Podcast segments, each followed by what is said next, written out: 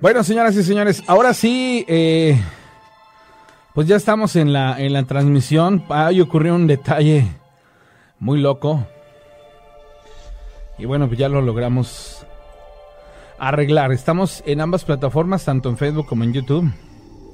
Tuvimos que quitar la transmisión para que esto, pues bueno, volviera a funcionar. Pero pues bueno, ahí estamos ya. Ya, ahora sí, ya iniciamos, señores, ya con toda normalidad. Hubo un inconveniente, eh, el cual no habíamos detectado tanto la rana como yo, pero bueno, sobre la marcha y conforme los comentarios nos hacían llegar, este, lo, empezamos a notar, lo, lo, detectamos y bueno, optamos por finalizar la transmisión anterior para poder iniciar con toda normalidad ahora sí está. Así que bueno, resuelto el problema, ya estamos aquí, señores, invitándoles para que nos acompañen porque el programa el día de hoy ha tenido un retraso de unos 10 minutos por esta situación, por lo tanto les pedimos una disculpa, pero este son cosas que ocurren de repente en programas en vivo. Pero bueno, aquí estamos señores, bienvenidos, arrancando ya las historias de miedo. Llamada telefónica, bueno. Bueno. Hola. No, entonces la invitación para la gente que se reporte con nosotros tenemos el teléfono 271 71 75 945 271 71 75 945 para que nos hagan llegar sus anécdotas. Llamada, bueno. Bueno.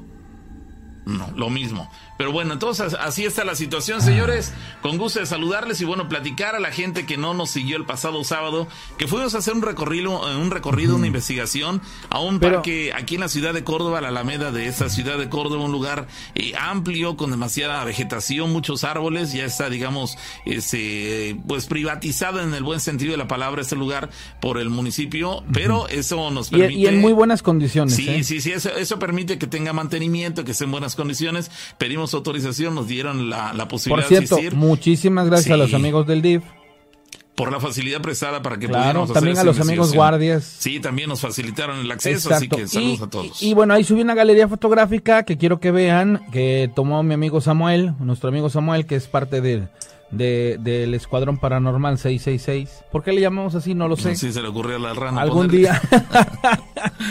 en realidad es una, eh, una situación ahí babosa, ¿no? Pero pues bueno.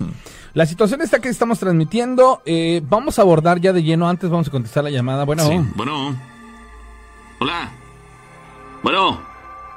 Quiero, quiero aprovechar para saludar a la señora Luisa Rodríguez. Es abuelita de mi amigo Alejandro Trujillo. Y este, fíjate, Trujillo, ese es ser pariente mío, yo creo. Y, y, bueno, le mando saludos porque la señora siempre nos escucha. Señora Luisa, muchas gracias. Gracias, señora. Para, por acompañarnos. Este, por acompañarnos, sí, muchísimas gracias. Le agradecemos mucho que usted esté en sintonía y espero esta semana sí poder ver a Alejandro allá en, en el estudio porque qué bárbaro, mono, qué bárbaro. Entonces, estamos iniciando y quiero decirles a la gente que está conectada en el, en el super chat de YouTube o que está en Facebook, este Muchísimas gracias a la banda que apoya. Y este, el próximo sábado estaremos en el puente de Metlac. Bueno, vamos a ir a una zona por ahí del puente de Metlac, donde también hay muchas eh, historias. Y, bueno, vamos a tratar de, de, estar en el punto. Vamos a estar a una, a una buena hora de la noche. En esta ocasión estuvimos hasta casi la medianoche aquí en la, en la Alameda. Este, estuvo bastante interesante todo lo que, lo que se experimentó.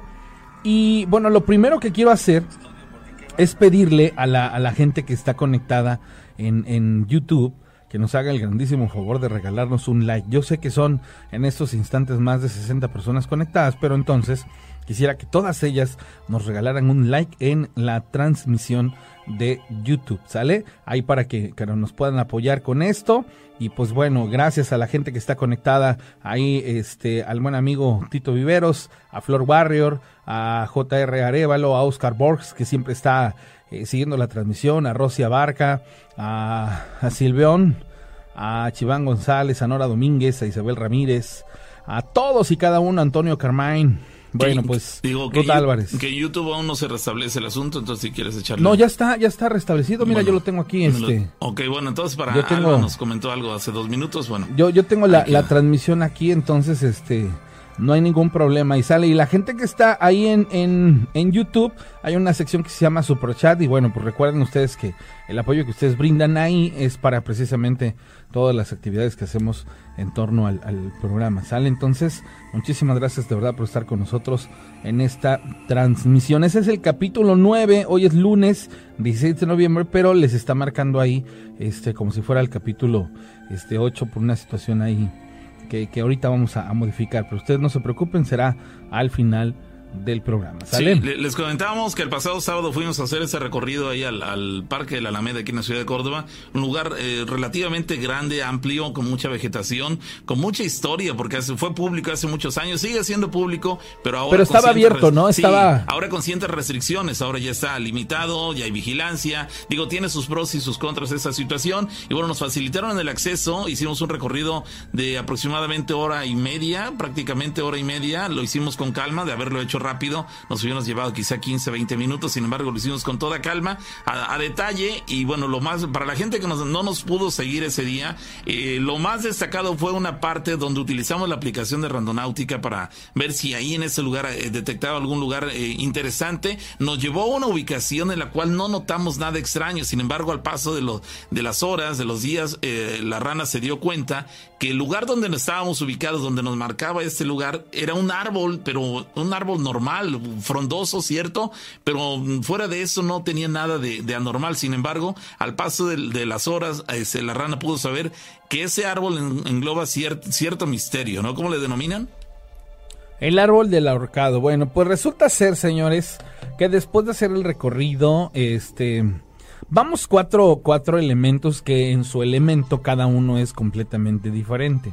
A mí me toca la parte de la cámara y andar aquí con los micrófonos y desde atrás observar ciertos aspectos, pero mi atención no va al 100 en el entorno. Sin embargo, va eh, Samuel, por ejemplo, que es el que trae la, la cámara para el night shot, que toma ahí las fotos este con este efecto para que se puedan pues ver algunos detalles va Daniel que es precisamente este el que se encarga o bueno más bien el que en algún detalle o cosa que tuviéramos alguna experiencia paranormal pues bueno quien nos va de alguna u otra manera a, orientar en el sentido de que tuviésemos que realizar alguna situación en particular bueno vamos un, equipo de cuatro colaboradores cuatro amigos que tenemos un fin en común compartir con todos ustedes cada emisión que hagamos de investigación.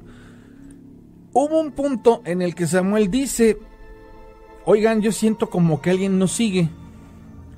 En la transmisión hay gente que es muy susceptible a este tipo de cosas y empezaron a poner, yo vi esto, yo vi el otro.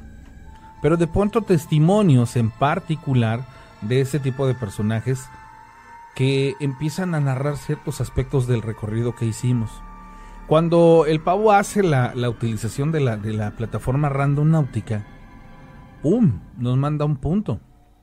Llegamos a ese punto, hicimos ahí varias cosas.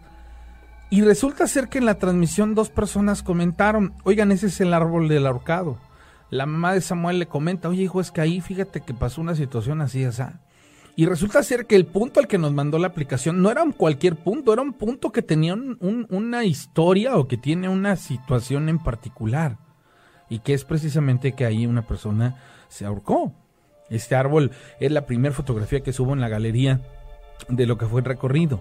A un costado está un mariposario y junto hay una banca. Y todo coincide con el, un relato que nos hace uno de los cuidadores. Dice, es que en esa barca, barca, banca se ve una persona que se sienta. Entonces son así como que muchos aspectos correlacionados que dices tú, ay, güey. ¿Cómo, ¿Cómo es que todo esto? O sea, eran diferentes personajes los que nos dieron datos, pero todos los datos se unieron para formar una sola este, situación. Entonces, bastante interesante, bastante loco. Yo les decía, a, al pavo y a, a, a, Samuel les decíamos, mira cómo se pararon los, los pelitos del brazo. cómo se nos erizaban, ¿verdad? Sí, era, era una cuestión bien eh, que, llamaba la atención porque, por ejemplo, de los cuatro que íbamos, la rana y Daniel sintieron, al momento de acceder a determinada área del parque, sintieron un estremecimiento de, sus brazos, de su piel. Sin embargo, los otros dos no, a Samuel y a mí no. Es decir, por eso volvemos al mismo tema de que hay quien es más susceptible, más sensible para detectar ese tipo de, sensaciones. Sin embargo, en el lugar, nos preguntan si había algo en el lugar. No, aparentemente no, porque todo el tiempo estuvimos a, la expectativa tratando de escuchar algo, de ver algo, de oír algo, de, sentir algo, salvo lo que les platicamos, que la sensación que sintió la rana conforme nos íbamos acercando a este lugar, de ahí en fuera no experimentamos nada más. A pesar de que hicimos un recorrido bastante extenso y andábamos, pues si bien en el lugar hay este, iluminación, este, había sectores que estaban casi en oscuridad y sin embargo nosotros íbamos con nuestra lámpara y no detectamos nada verdaderamente anormal. Los vigilantes del lugar nos contaron experiencias que han tenido ahí este, al paso de los años trabajando. Incluso una de ellas me dejó muy marcado en el sentido de que dice que alguna ocasión ya habían cerrado las puertas del lugar y una mujer llegó con su niño a, a, solicitar que le dieran el acceso al lugar porque en la escuela del niño le habían pedido una de la piedra niña, era una niña. Era una niña. Le habían pedido a su, de su hija, de su niña, le habían pedido una piedra de río para que para llevarla a la escuela para alguna actividad relacionada con su con su colegio. Ellos accedieron al ver que era una mujer y una niña, dijeron, pues que pase, ese no va a tardar más allá de cinco o siete minutos en regresar y como fue, le dieron el acceso, pero instantes después de que esa mujer pasó, habría dado unos 15 pasos, Entró también de la, desde la calle otra niña a toda velocidad como para alcanzar a la mamá. Ellos supusieron que era su hija. Tiempo después, cuando la mujer viene de regreso ya para despedirse y darle las gracias por permitirle el acceso, este, ellos le dijeron, oiga, porque solamente salió con la niña, le dijeron, oiga, ¿y la otra niña que entró detrás de usted? Dice, ¿cuál otra niña? Pues después de que usted accedió, ingresó también una niña que hasta pensamos que era su niña que se había quedado ligeramente rezagada. En cuanto usted ingresó a ese lugar, le dijo, no, yo nada más vengo con mi hija. Dice, no, no es posible. Los dos, tanto él, mi compañero como yo, somos testigos de que después de que usted ingresó con su niña, ingresó otra niña, poquitos segundos después. Ingresó otra niña para alcanzarla y se fue con usted hacia a buscar esa piedra. Al paso de los minutos, regresa la mujer y a la hora que se despide ella afirma, totalmente convencida, dice, no, solamente yo vine con mi hija, no entró conmigo ninguna otra niña, pero nosotros la vimos pues conmigo no venía nadie más. Eso los dejó con cierta incertidumbre a ellos. La mujer se fue con su hija.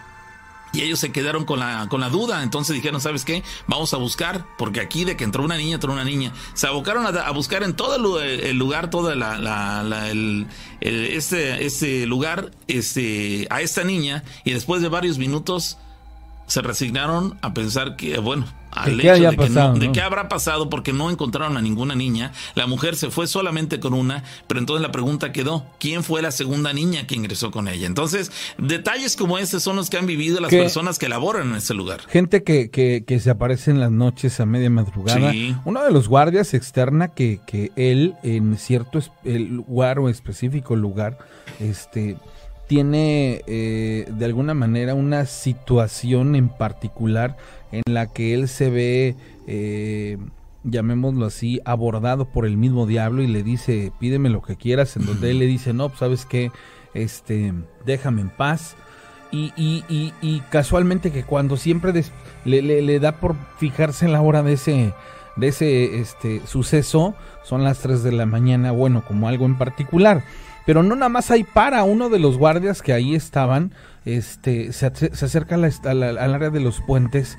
Lo último que recuerda es haber llegado ahí al otro día amaneció golpeado, como si hubiese sido agredido, pero muy, muy extrañamente, este, un guardia dicen uno de los guardias ya no regresó después. recientemente ingresado a trabajar a ese lugar tuvo esa mala experiencia de acercarse a un lugar donde aparentemente hay una cuestión paranormal extraña. Estuvimos en ese lugar y sí es un lugar bastante este, tétrico en el sentido de que es un pequeño puente por el cual por debajo pasa un río, un pequeño riachuelo de aguas negras, como decimos aquí en México, aguas de desecho de la ciudad, y este, y el lugar está este, rodeado de un ambiente en cierto modo espeluznante, porque yendo de noche como íbamos nosotros, el lugar, hay bambús, bambús en ese lugar de tal manera manera que, que pareciera que estamos envueltas en una nueva dimensión. Ah, sí, Ahí está oscuro, está muy oscuro el lugar, el, olor de- de- del ambiente es desagradable justamente por las aguas de desecho, en fin, un lugar bastante pesadito.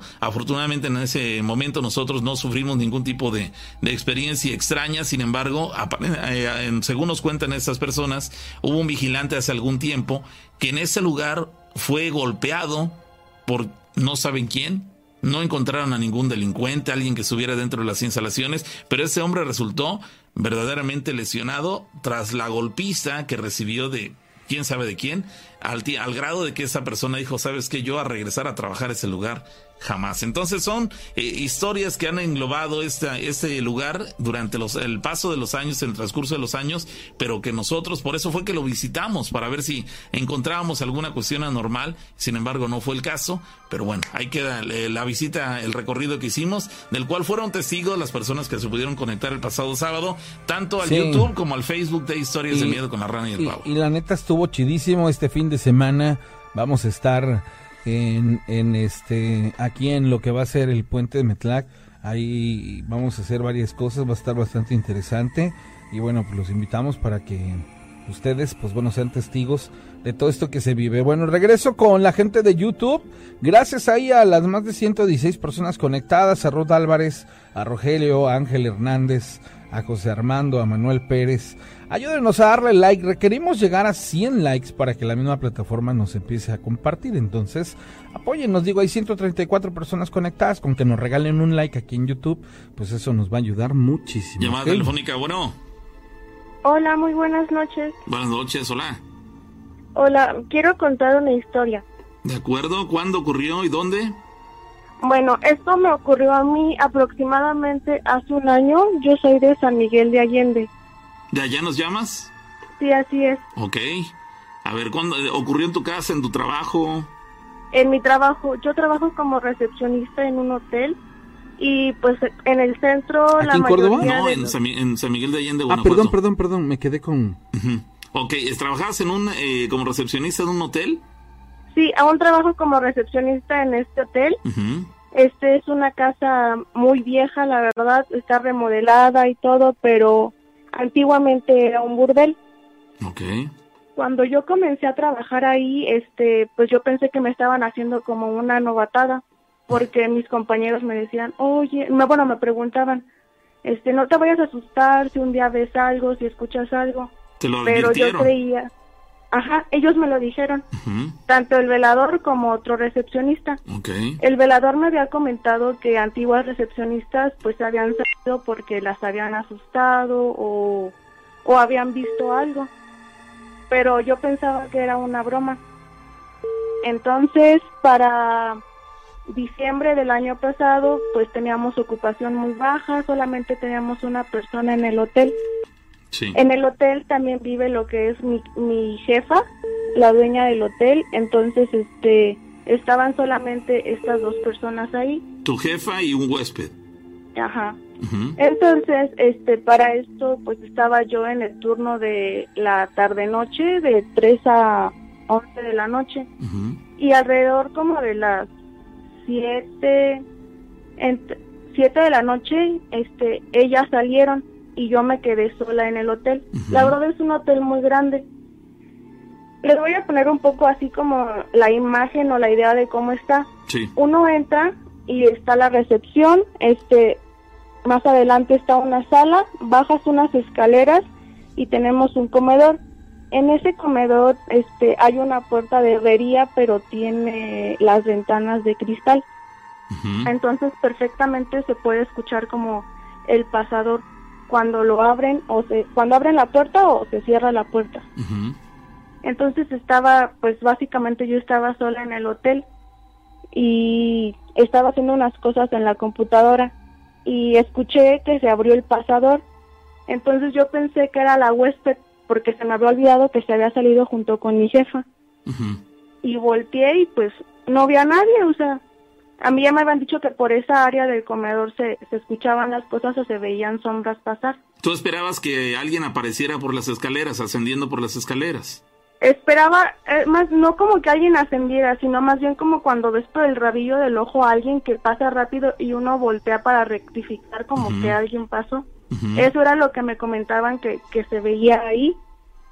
Este, yo cuando recién entré a mí, bueno, me han pasado varias cosas así como paranormales, por así decirse. Entonces, a mí me daba mucho miedo ir a esa parte cuando cuando estaba en la tarde y nunca bajaba. Total, ese día se escuchó el pasador, yo pensé que era la huésped y, na y se escuchó como que hay unos gabinetes ahí donde guardamos toda la cubertería y se escuchó que abrieron el cajón y como que andaban buscando algo y se me hizo muy raro y ya después escuchó que arrastraron una puerta una silla perdón del comedor y las sillas son pesadas porque son de mezquite y fue cuando se me hizo más raro dije, no, no quise bajar porque a mí me daba miedo, o sea, a mí me daba más miedo ver algo que escucharlo. Entonces lo ignoré. Para, ese, Para, ese momento tú seguías pensando que era la huésped o ya, ya te había caído el 20 de que no podía ser la huésped. Para ese momento ya me había caído el 20 de que no era la huésped porque pues habían salido. Entonces, este, yo no quise bajar porque a mí me dio miedo ver algo. Total, lo dejé así, ignoré y yo regresé a hacer mis cosas en la computadora. Sí. A los 15 minutos se vuelve a escuchar lo mismo, que abren la puerta, que otra vez están buscando algo en, en los gabinetes y que arrastran una una silla. Ahí fue cuando pues bueno, ya saben que es como común de decir, ¿sabes qué? No me molestes o déjame trabajar, yo estoy haciendo mi trabajo, no, no me hagas nada. A mí me dijeron que, que hiciera eso cuando, cuando escuchara o viera algo. Okay. Entonces lo único que yo hice es, que volteé a donde está ese comedor y le dije, ¿sabes qué? O sea, yo vengo a trabajar, no me molestes y espero que sea la primera y la última vez que me haces esto. Tú estabas temblando pero diciendo eso. No, no, tuve miedo, no ah, tuve miedo porque ya me habían pasado experiencias y a lo mejor no me lo esperaba en ese momento, pero sí me sacó mucho de onda. Okay. Okay, Entonces, este, pues es algo muy verídico porque después mi, mi jefa me comentó que en una, en una de las habitaciones donde a mí casi no me gustaba entrar, yo no sabía absolutamente nada. Me dice que ahí se aparece una persona entonces yo nunca he visto nada, como tal nunca he visto nada, pero sí se escuchan ruidos o que algo anda ahí. ¿Es una casa colonial? ¿Es un edificio colonial? Así, no tanto colonial, es una casa antigua y, pero pues, como les comento, era un burdel, entonces tuvieron que haber pasado muchas cosas ahí. Sí, claro. Oye, ¿y has eh, sabido de ese tipo de experiencias entre tus huéspedes? Sí, básicamente, este, bueno, la vecina, este, su nieto es mi hijo, daba, bueno, perdón, su nieto era mi amigo, es mi amigo. Entonces él me comentaba, o sea, no fue un huésped, pero él me comentaba que, que su abuelita le, contaba, como están pegadas las propiedades, hay una escalera. Entonces dice que su abuela le, le a veces le dice que, pues, que se escucha que gente está subiendo y bajando las escaleras como si hubiera muchísimo movimiento, 11, 12 de la noche. Y pues para esa hora la mayoría de nuestros huéspedes están dormidos o ya no salen. Pues sí. Y me comentó que una vez unos, la mayoría de nuestros huéspedes son extranjeros, que se salieron corriendo y que, que por favor este les rentara un cuarto ella, que porque los acababan de asustar, que acababan de ver a una mujer. Ah, caray. ¿Y, ustedes, eh, tú en tu eh, experiencia, qué tiempo tienes trabajando en el lugar? Voy a cumplir un año precisamente. Yo entré a trabajar en noviembre y eso me pasó a mí en diciembre, o sea, al mes de haber entrado. Ok, oye. Pero también porque es susceptible. En los hoteles se cuentan infinidad de cosas de estas y tienen que ver con las personas que llegan y lo que tienen o lo que traen o lo que hay en el lugar sin traer nada, que en el lugar ya de por sí existe una, una cuestión anormal. Eh, pero tiene que ver con esto, o sea, que llega gente que tú no sabes lo que viene cargando ah, lo que, viene cargando. Entonces, muchas veces ahí se quedan. este, les quiero compartir algo también de que, o sea, mi jefa cada dos meses hace una limpia en el hotel. Yo al principio decía, pues, ¿cómo es posible que ella esté haciendo una limpia? Pero cada dos meses va una persona y hace una limpia en toda la casa. Limpia espiritual, digamos, energética. Ajá. Sí, él, va, este, se rocea, bueno, se rocía con agua bendita y aparte con, yo supongo que es copa y algunas otras hierbas. Yo nunca le he visto rezando, pero pues yo supongo que sí reza o algo así. Y en una de esas veces que me, porque me tocó ayudarle, como quien dice, a limpiar, a mí se me puso la piel de gallina. Y me dijo, ¿por qué sientes eso? Le digo, pues no sé, simplemente me empezó, se me empezó a poner la piel chinita.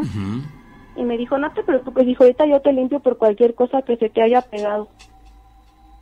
Oye, ¿el, el hotel ese del que hablas es de varias plantas o es una sola planta? Vean, es que está distribuido muy raro, pero uh, son dos plantas en sí como tal. ¿Y, ¿Y en tu experiencia has detectado que en alguna de ellas en particular haya más presencia paranormal que en otra o es por igual? Yo la verdad siento que donde yo siento muy pesada, muy pesada la vibra es en el área de, de comedor donde les estoy diciendo y en un pasillo donde está esta habitación ¿Y tú, en, tu experiencia, tratas de evitar darle estos lugares, estas habitaciones a tus huéspedes? ¿O, este, o, no te importa y se los das sabiendo que posiblemente puedan tener una experiencia paranormal? Vean, yo de que me enteré de que era en, e, precisamente en esa habitación, este, yo trato de, de evito, este, darles esa habitación precisamente para que se lleven un, un mal una mala, experiencia. sí, claro. Pero a, mi jefa a veces es muy especial y es así como de, son, la, son esa habitación es una como de las más baratas. Entonces, a veces la gente va es como de, pues yo me voy por lo más barato. ¿Y a ella no, le, no le gusta que des esa habitación? Ah, ¿Perdón? ¿A tu jefa no le gusta que des esa habitación porque recibe...? No, o sea, mi jefa es así como de, cuando la gente o así quiere rentar habitaciones muy baratas y se ofrece esa. Ok. Y cuando tenemos pues una capacidad al 100%, que en este momento no se da, este, pues la gente se queda ahí, o sea, ha habido, más bien en el tiempo que yo he estado ahí, yo nunca he visto que alguien se queje de esa habitación. Pero algo muy chistoso que pasó para precisamente para el 2 de noviembre, llegó una reservación de último momento y este esa fue como directamente en una plataforma y eligieron esa habitación. Entonces, mm, eran unos chavitos y de 20 años, 22. Entonces, este, te, pidieron ¿te pidieron específicamente esa habitación? Lo que pasa es que cuando uno hace una reservación a través de internet, uno elige las habitaciones y ellos eligieron esa habitación que les estoy por barata. Entonces llegaron a esta y a las dos horas llega el, el, chico que estaba ahí y me dice, ¿sabes qué dice? La habitación huele muy feo y, nunca había olido feo. Entonces a mí se me hizo raro, dije, a lo mejor tiraron algo y fui a checar y sí, uno entraba y se olía, ese, era un olor fétido, no de algo muerto, sino como de cuando están curtiendo la, la piel, así, así olía. ¿Los cambiaste de habitación? Y los cambié de habitación.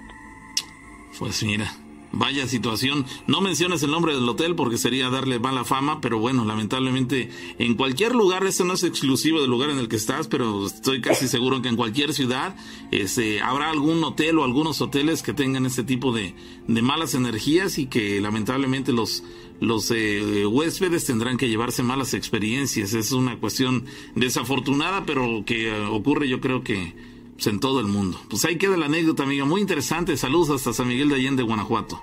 Muchísimas gracias. Gracias, me gusta mucho su programa. Lo acabo de descubrir hace unos meses y, ya soy fan de ustedes. Muy bien. ¿Cómo te llamas, amiga?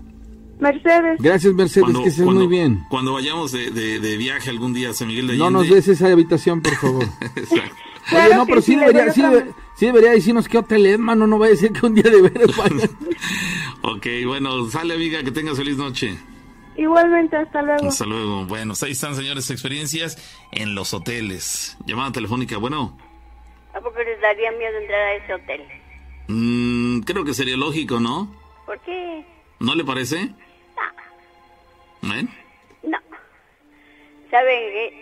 Bien de investigar el hotel que, el, que está ahí en la estación. El Imperio, ¿no? Sí, el Imperial. Pero ese ya está, ya cerró sus puertas, tiene años. ¿Sí? Sí, ya, ya no ah, existe. Bueno, ya existe. Al servicio a la gente ya no, pero algún día igual y podemos darnos, podremos, eh, eh, pues habría que solicitar, habría que solicitar, pedir autorización para visitar el lugar y este, probablemente encontremos algo. Ahí sí me gustaría ir. Bueno, ahí si nos, si vamos, ahí le avisamos, ¿sale? Sí. Sale, feliz noche, Carmen, saludos, bueno. Ahí está la gente participando con nosotros. 15 minutos para que sea la una de la mañana, señores. Gracias a la gente que está participando con nosotros. Ese, sí, lamentamos todo este tipo de situaciones. Ese, llamada telefónica. Bueno. Bueno. Hola. Bueno, así la situación. Dice Dice una persona por acá, es raro que su jefa misma, la dueña del hotel, mande a hacer una limpia del mismo. Pues no me parece raro, digo, en cierto modo creo que la señora debe estar reconociendo que en su hotel ocurren cosas extrañas.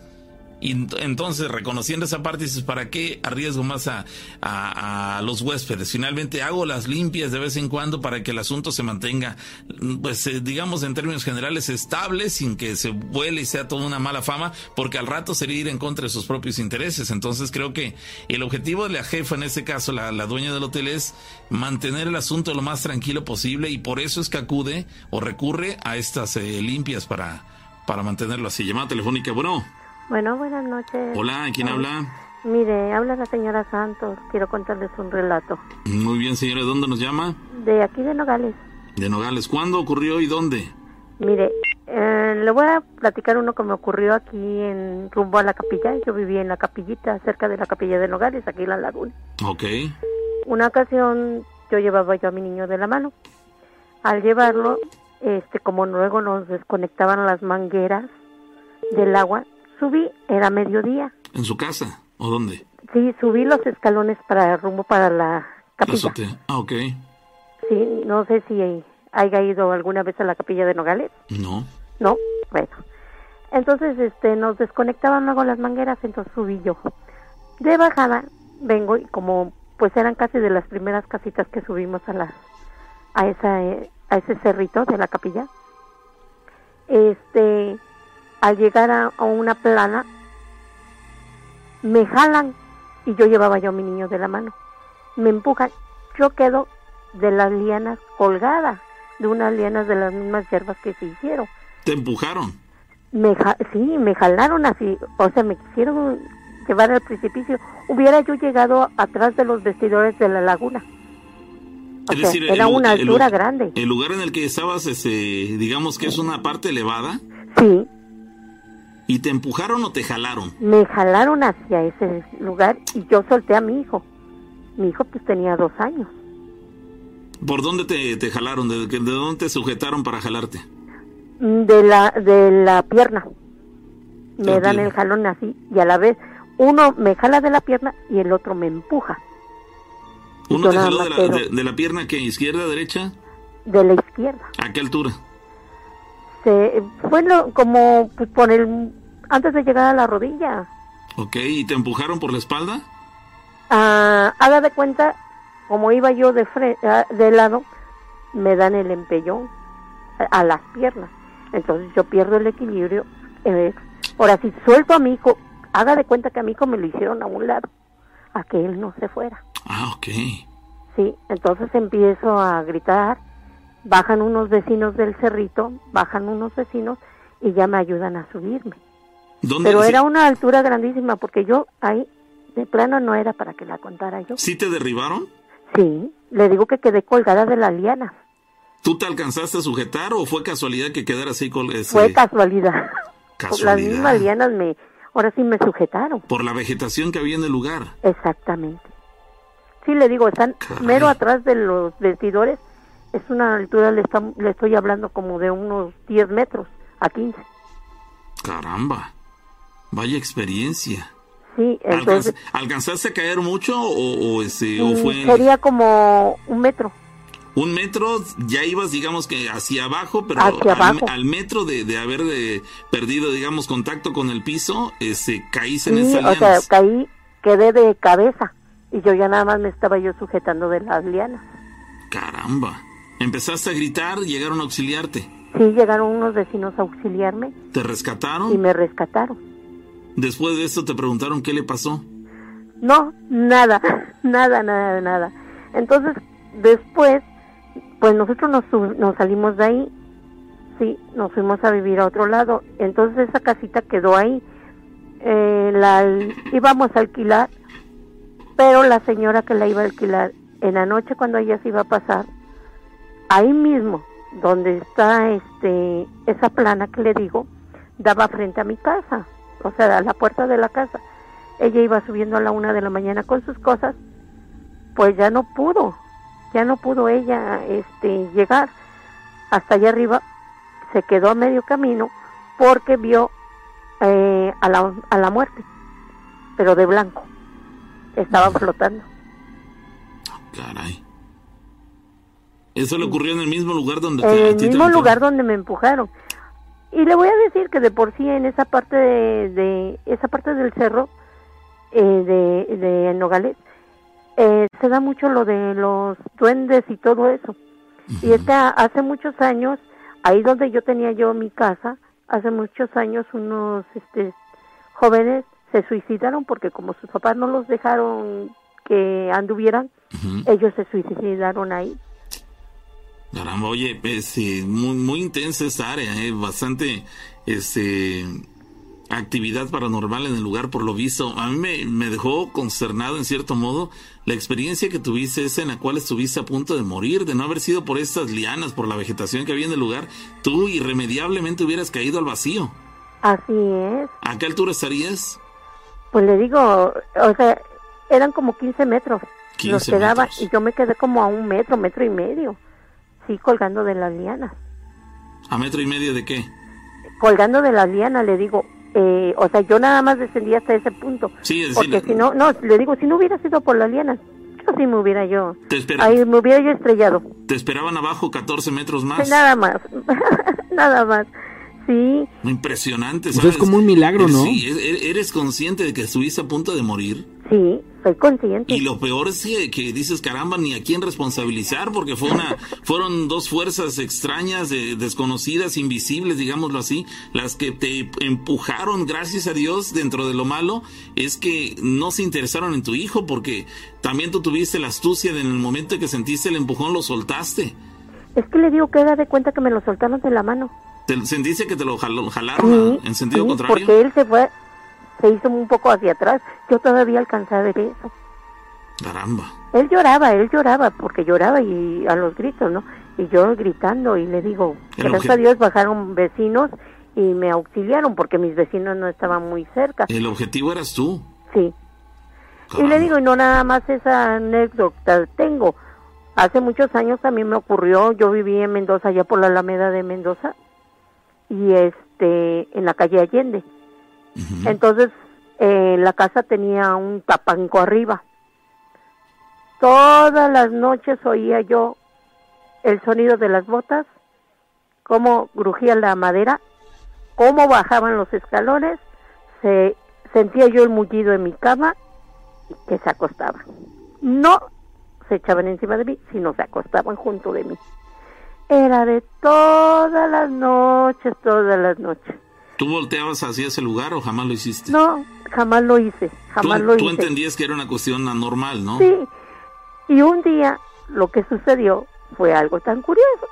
Bajaron, hicieron lo mismo, pero ese día sí que me alzan de los pies, nada más que de, de, la cabeza y los hombros, eh, nada más queda reposada mi cabeza y los hombros porque me alzaron en vilo cuando eso pasó, yo sí le dije, bueno, ahora sí como dicen, hay que decirle groserías. ¿Te levantaron de los pies? Sí, pero así en vilo, en vilo.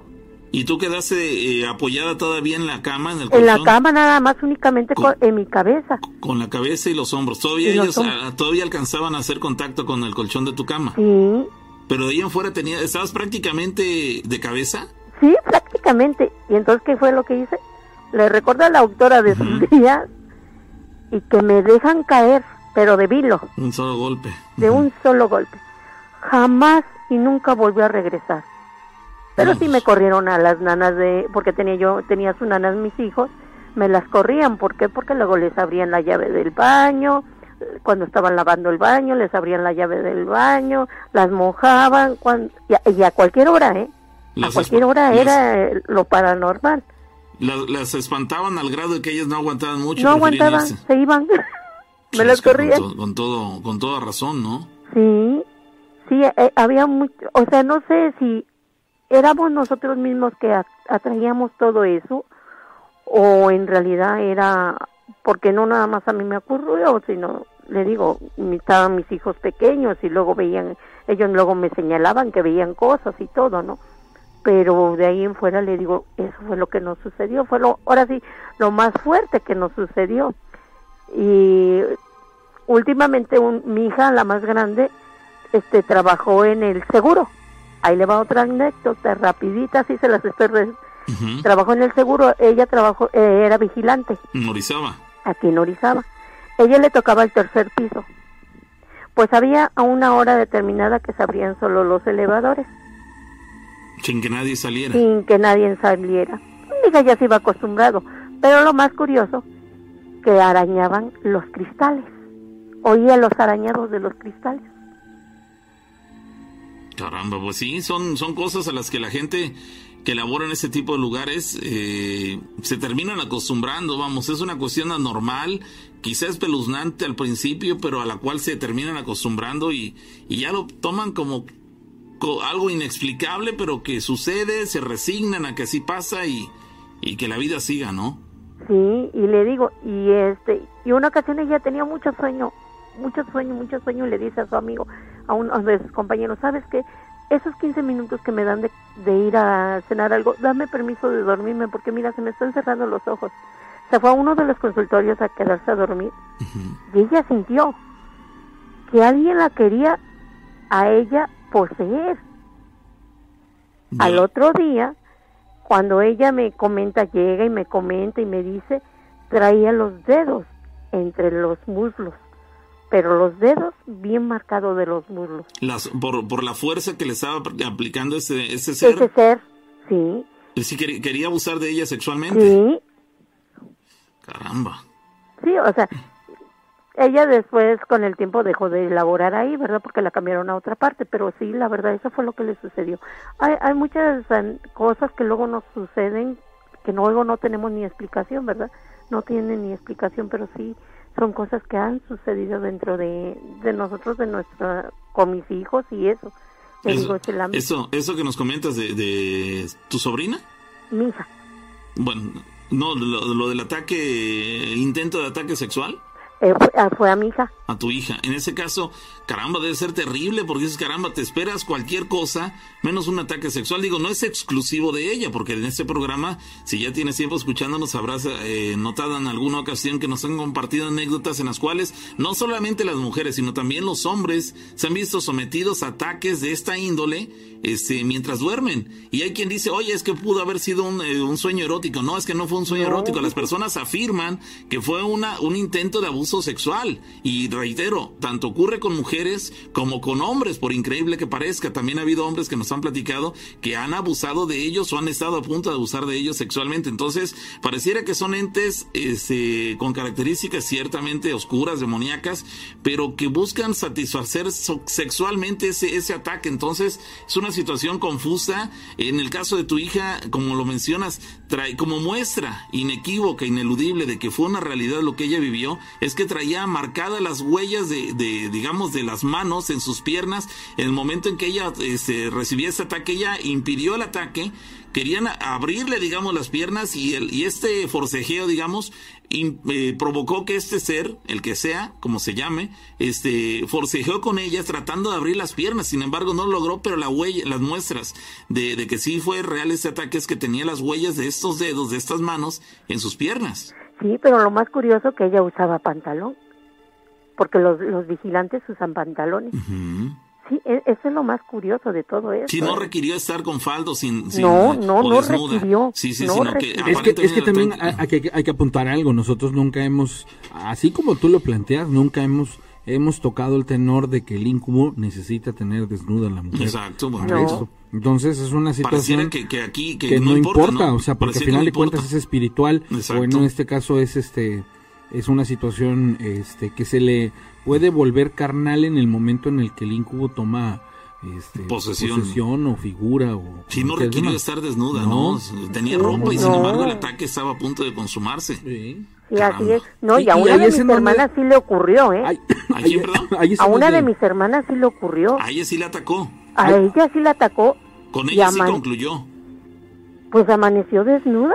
Oye, ahí es en donde se comprueba que este tipo de situaciones, o sea, el, el ser agredido por un incubo, por uno de los de, de estos personajes, te conlleva a diferentes cosas, como por ejemplo el hecho de que, como dice ella, la hermana sí la desnudó, de que no necesitas estar inclusive sin ropa para ser eh, poseída Atacado, o sí. atacada, y, y, y el hecho de que no es una situación que puedas de alguna u otra manera agarrar y decir cierro las piernas o, o me volteo o me tapo y no me va a pasar, o sea, va más allá. Sí, en ese caso, más allá. en ese caso ella tuvo que oponer resistencia apretando las piernas, impidiendo eso, porque lo contrario pareciera que se hubiera podido eh, consumarse la, la fechoría. Ahora bien, requirió solamente unos minutos. Ella eh, aprovechó 15 minutos, quizá desde el momento en que pidió esto, la autorización para ir a dormir en lugar de ir a, a comer algo.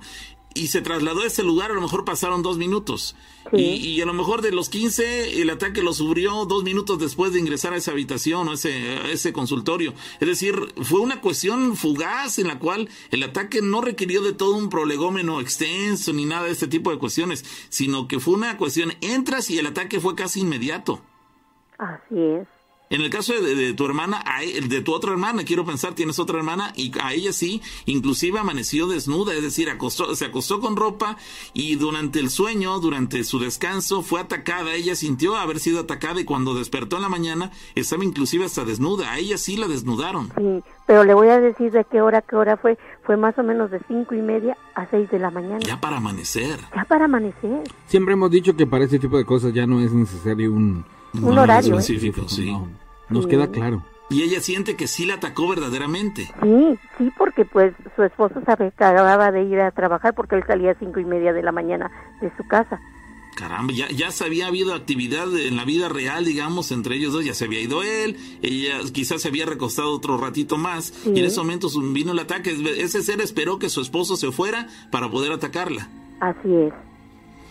Ella está segura de que no fue un sueño. No, no, porque incluso este su perrito empezó a ladrar, a ladrar, a ladrar. ¿Se alteró? Se puso mu- sí, ¿Ella vio algo? no, no pudo abrir los ojos. Pero sintió el, el- el- Sintió. el- el cuerpo, digamos, del, de ese ser. Lo Sí, sintió, lo sintió. Caramba. No, sí, ella cuando me lo platicó y todo eso, este, le dijo, pero no lo soñaste. Dice, no, dice, estaba yo desnuda. ¿Forcejeó?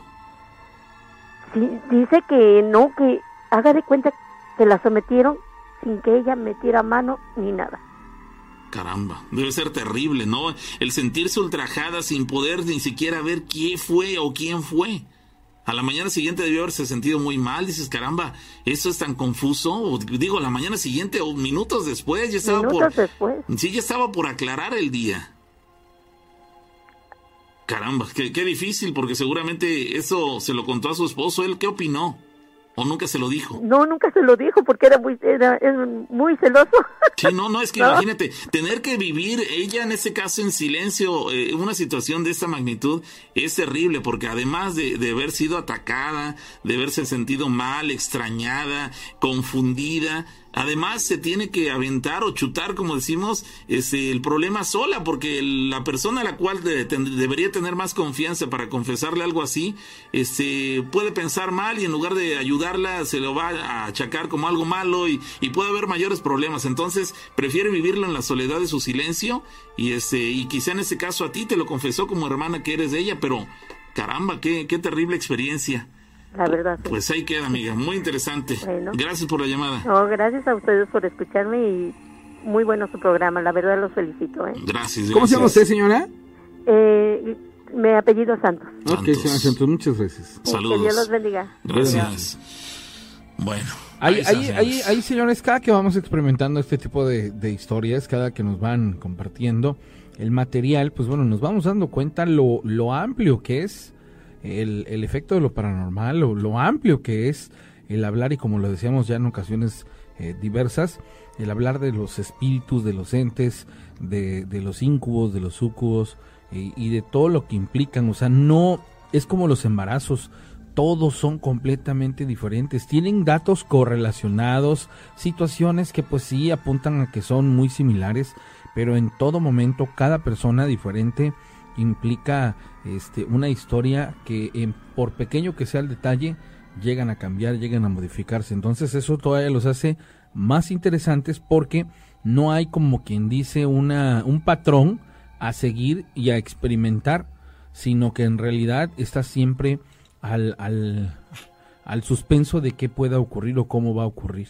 Entonces todo tiene que ver con lo que somos, o sea, el cómo somos, el cómo nos desarrollamos, el cómo lo podemos eh, eh, eh, experimentar. Y, un ejemplo claro es lo que nos pasó el, fin de semana. Mientras que Daniel y yo se nos erizaba la piel de las sensaciones de la energía, mientras que Samuel decía, es que yo siento que alguien nos acompaña, y que, y que si lo ven así, nosotros percibíamos esa energía, Daniel y yo. Pero Samuel directamente sentía la presencia de este, de este ser y las personas que estaban en la, en la transmisión hacían la, la, la eh, apuntaban esta situación. Sí, en efecto, nosotros este vimos que alguien nos acompañaba, ¿no? Y entonces se, cruzan todas estas, estas, informaciones y dices, mira cómo si hay una correlación, pero que nos hace a cada persona percibir de manera diferente por el cómo somos y el, y el qué hacemos y cómo nos desarrollamos y el don, etc, etc. Es muy interesante, definitivamente. Cierto, cierto. Dice por acá, eh, Merry dice, a mi tía le sucedió algo similar, eh, que fue atacada por algo así, por un ente de estas características, fue atacada sexualmente, pero era cada noche, todas las noches le ocurría que ese ser este, la iba a atacar sexualmente. De hecho, hasta el sacerdote llegó a la casa para bendecirla, para tratar de, de ayudarla a salir de estos ataques, y no se pudo controlar. Y en una noche que pasó eso, hasta el rosario, el rosario y con todas sus cuencas se reventó, y ella gritó, y nuestros abuelos este, salieron a verla, y estaba totalmente arañada del cuerpo y fue algo terrible durante los días que vivió esta, esta experiencia, nos dice Merry. Hubieras, eh, sería interesante, Merry, que nos comentaras cómo fue que, porque quiero entender que ya no ocurre, que dejó de suceder, que fue solamente una temporada en la cual eh, tu tía fue atacada de esta manera. Este, ¿qué hizo? La, la pregunta. Para que dejara de pasar, Sí, ¿qué hizo? Digo, porque puede servir como antídoto lo que ella encontró como solución para toda esa, toda esa cantidad enorme de, de mujeres y de hombres, insisto, que son atacados sexualmente y que por pena no lo externan, porque puede ocurrir lo mismo que pasó con esta chica que pudiendo comentárselo a su esposo, no se lo dijo porque lo iba a tomar a mal. Entonces, es ahí cuando dices, caramba, qué, qué triste vivir en la soledad ese tipo de situaciones y probablemente mm, más de una persona de las que nos están escuchando esta noche pase por una situación similar y dices, caramba, ¿cómo voy a externar yo eso? Se van a burlar de mí, van a reírse, no lo puedo decir, mejor me quedo con ello y vivo con esa situación este, a, mi, a mi interior, pero no es necesario. Si aquí nos puedes pasar el dato, Merry, te lo vamos a agradecer porque pudiera pudiera servir como solución para otras tantas personas que pasan por situaciones similares. Vamos a la pausa, señores. Continuamos con más de las historias de miedo. No se muevan. Historias de miedo. Octava temporada.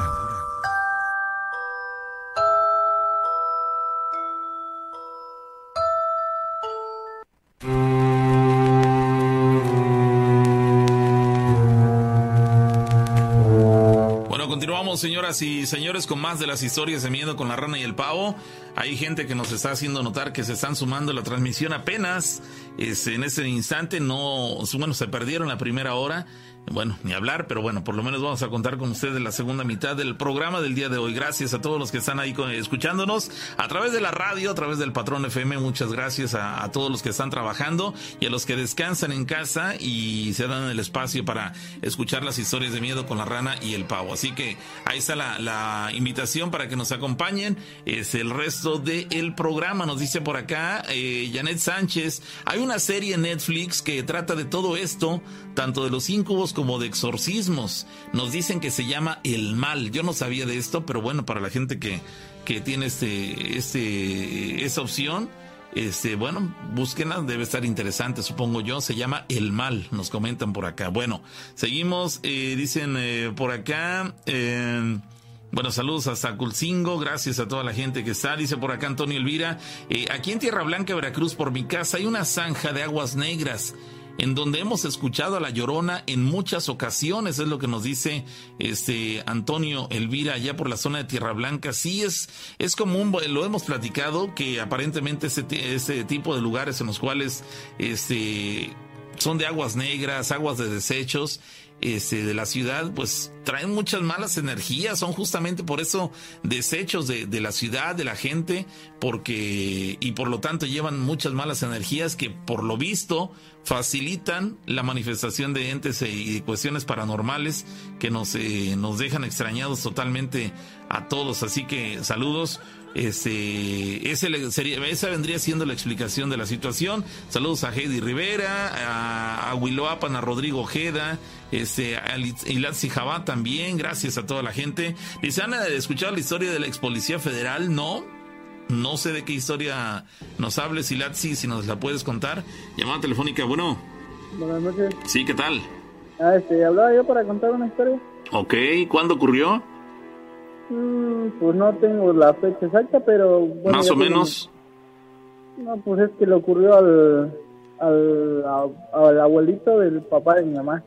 ¿Al abuelo del papá de tu mamá? Uf, debe tener bastante tiempo, ¿no? Pues supongo que sí. Este, bueno, fue en, esto sucedió en la Matlán de los Reyes. Ok. Ajá, bueno, es que ves que hace, creo que fue sábado o viernes, y contaron igual unas historias de unos nahuales. Ajá, y le, estaba yo comentando aquí en donde trabajo, y ella igual me empezó, pues ahora sí que a platicar eso. Dice que, pues ahora sí que la persona que era su abuelo, no era, dice que estaba en su casa. Dice que pues ahora sí que ya estaba más o menos enfermo de no sé de qué pero pues, ya estaba igual a, punto de morir. Dice que su ahora sí que lo de su cámara va hacia la entrada de la puerta principal y en eso vieron a, a unos eran como tlacuaches o algo así dice porque no sabía bien qué eran dice que iban como tres o cuatro de esos animalitos ahora sí que a ras de la, de la entrada cargando a otro animalito encima como si lo llevaran muerto. Y dice que pues, el viejito así que le dijo a, a su esposa, métete porque ese está aire y vaya a pasar algo. Y dice que su esposa todavía se salió a asomar y cuando dio el paso, el paso hacia adentro, se cayó desmayada. Ah, caray. dice que cuando, pues ahora sí que les dijo que las, las ahumaran, algo así, este, las ahumaron y pues al poco ratito ahora sí que reaccionó. Reaccionó. Ajá, dice que de ahí, ahora sí que pues, en el transcurso de la noche, el, ahora sí que el viejito, él sí falleció. ¿Sí falleció? Ajá, él falleció. Ajá, y pues dicen que pues a lo mejor era eso que les avisaron que ya, ya de plano iba a morir o algo así. Caramba. Ajá, y la otra, bueno, es de, esto pasó aquí en Orizaba. Nosotros vivimos aquí en Orizaba, este, no sé si pueda yo decir el nombre del hotel. Sí, no hay bronca. Este, bueno, pasa aquí es Oriente 27 y 25 con calle Madero. Está el Hotel New York. este, bueno, por ahí viven unos conocidos mariachis. Este, y dicen que, bueno, eso debe tener como unos 30 años o 40 más o menos. En ese tiempo se aparecía mucho el Nahual porque nosotros vivíamos ahora sí que en una privada que está enfrente del hotel. En ese entonces la casa era de madera y pues sí se aparecía el nahual, pero ahora sí que en forma de perro y a veces de cochino y se azotaba contra las puertas, eran de madera, casi las de todos. Este, y pues, pues los, así que nuestros abuelos y eso decían que pues pusiéramos luces de cal Oye, pero, pero, ¿por, qué dicen ustedes que se manifestaba este nahual en forma de perro o de cerdo? Este, ¿Lo veían a hubo quien lo vio? Ahora sí que uh, pues, nuestros abuelos lo vieron y aparte lo conocían. ¿Lo conocían? Vamos, ¿sabían quién era la persona? Ajá, sabían quién era la persona que se convertía en nahual. Ok, ¿y qué es lo que iba a hacer por las noches? ¿Pasaba por ahí? ¿Iba a, golpearse contra el portón? Sí, es que, bueno, mi abuelo, pues, por ejemplo, tenía a mi mamá y a mi tía de hijas. Este, la persona de junto igual tenía hijas, y la mayoría, la mayoría de vecinos, parece que todos de por ahí pues tenían varias hijas. Y bueno, dice que ese Nahual, a la familia que está en la parte de atrás, la que colinda con carretera, pues fue y se llevó a una de las hijas, a la más chica. ¿Se la llevó? ajá, fue y se la llevó. Ahora sí que al otro, pues en el transcurso de la noche, al otro día temprano, pues la familia la andaba así que luego con los vecinos diciendo que, el Nahual había ido por su hija, ahora sí que se la había robado. Y al otro día esa persona fue con la hija, pero no saben qué le haya hecho, o si le hipnotizó, quién sabe qué le haya hecho, que pues la hija y él hablaron con los papás que se iban a casar y terminaron juntos. Ah, ahorita, o, sea, ahorita a la fecha, él vive con la señora porque ya es una, una persona mayor, ya como unos 80, 85 años y que viven juntos. Es decir, desde a partir de esa noche que se la llevó, Ajá. Ella vino con otra actitud, vamos, aparentemente no había ningún, ningún tipo de relación sentimental entre ellos, pero resulta que una noche desaparece la mujer Ajá, y, al otro día, y en pues cuanto vuelve a aparecer resulta que tiene interés en ese hombre. Ajá, o sea, pues se la llevó como de 14 años y él ya tenía como unos 30, yo supongo. Él ya, ya se ve mucho más grande, se ha de ver como de ¿qué te gusta? Unos 100, 110 años, pero tiene la, ahora sí que como si tuviera la edad de una persona de unos 80, porque se va así con porte hasta el personaje. Es decir, los dos viven. Los dos viven. Pero pues él ya es mucho más grande. Él es mucho más grande que ella. Y, lo, lo, que llama la atención es que él, eh, según ustedes entienden, es un hombre de fácil 100 años de edad. Sí, o sea, porque pues todos los no, así que lo conocen. Y, pues por lo visto está sano, ¿no? Sí, pues está sano y ahora sí que su pareja ya se ve más viejita que él. Es más joven, pero ya se ve más viejita. pues tuvieron hijos, tienen hijos. Le ha robado parte de su, de su juventud, ¿no? Le robó su juventud. Sí, es lo que pues, piensan y pues, te digo, o sea, nada más fue, así. O sea, y pues muchos lo conocen ahora sí que pues, nosotros vivíamos por ahí. Vaya. Es, increíble que en ese caso no solamente se pueda presentar un ataque al interior del, de la habitación o de la casa de, de esas personas, sino que inclusive pueden ser hasta raptadas, se la llevó. Sí, este, y bueno, y la otra, esa no la contó mi abuelito, este, bueno, ya falleció, pero dice que en Puebla, porque él era de allá, este, dice que una vez vieron como, cómo venía una bola de fuego, de, ahora sí que bajando del cerro, hacia por donde ellos estaban, pero pues como mi abuelo era de esas personas que usaban su, mandaban de sombrero, machete, trayendo sus morunas y todo eso. Dice que al ver eso, volteó su sombrero, lo tiró en el suelo y, enterró la morima. Dice que esa cosa en el instante cayó adentro del sombrero y que pues les decía que no la mataran, que pues era, era bruja, que pues, era de otro pueblo y que andaba robando animales y eso porque iba a tener una fiesta. Y que les dijo que, si la dejaban ir, que, ahora sí que al, otro día fueran a donde iba a ser la fiesta para que corroboraran que era ella y que los iba a atender como, como merecían. Ajá, dice que pues no se quedaron con la duda porque mi abuelo era de esas personas que tomaban mucho. Y fueron y que sí, fue él, ahora sí que con el que iba, que era su amigo, mi abuelo llevó a mi abuela, llevó a mis tíos este, pues igual en ese entonces fue mi mamá, este, pues sí, dice que a todos los atendió y les dio para llevar lo que quisieron. Caramba. Como si fueran, sí, como si fueran sus conocidos.